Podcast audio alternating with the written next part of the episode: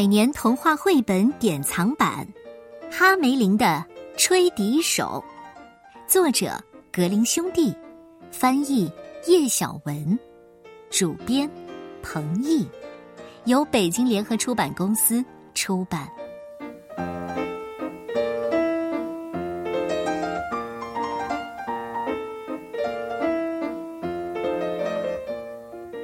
在德国的一条河流旁。有一个叫哈梅林的小城。虽然这个小城很小，但是城里的人都过着富足而又快乐的生活。有一天，发生了一件非常奇怪的事儿。这件事情完全搅乱了小城的平静。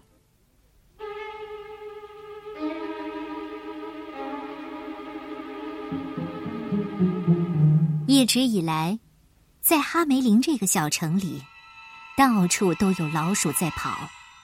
老鼠让人讨厌，于是人们想了很多的办法来消灭它们。可是有一天，可怕的事情发生了：城里的老鼠数量竟然开始成倍的增加，成群的老鼠就像决堤的河水一样，涌进了城市的每一个角落。老鼠们开始吃所有能吃的东西，不但吃光了人类的食物，还把人们的桌子和橱柜都咬坏了。市民们吓坏了，他们聚集到市政府前面，想寻求帮助。每个人都强烈的要求市长尽快解决老鼠的问题，把平静的生活还给大家。市长请来了哈梅林市里最聪明的几个人。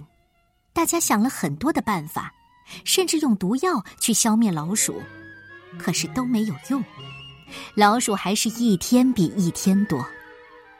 市长生气的大喊：“难道一点办法都没有了吗？”这个时候，突然响起一阵急促的敲门声，门开了，走进来一个又高又瘦的男人，他穿着夸张的衣服。手里还拿着一只金色的笛子。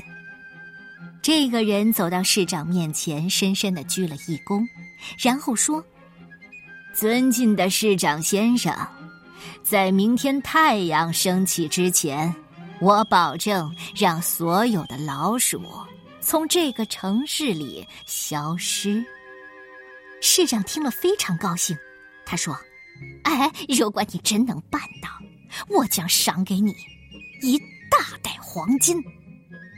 第二天一早，这个人走到大街上，开始吹起手里那只金色的笛子。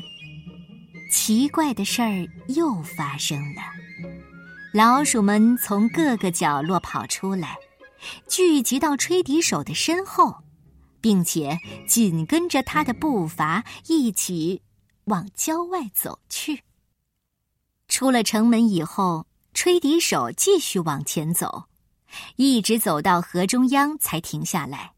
他不停的吹着笛子，直到所有的老鼠都掉进了河里。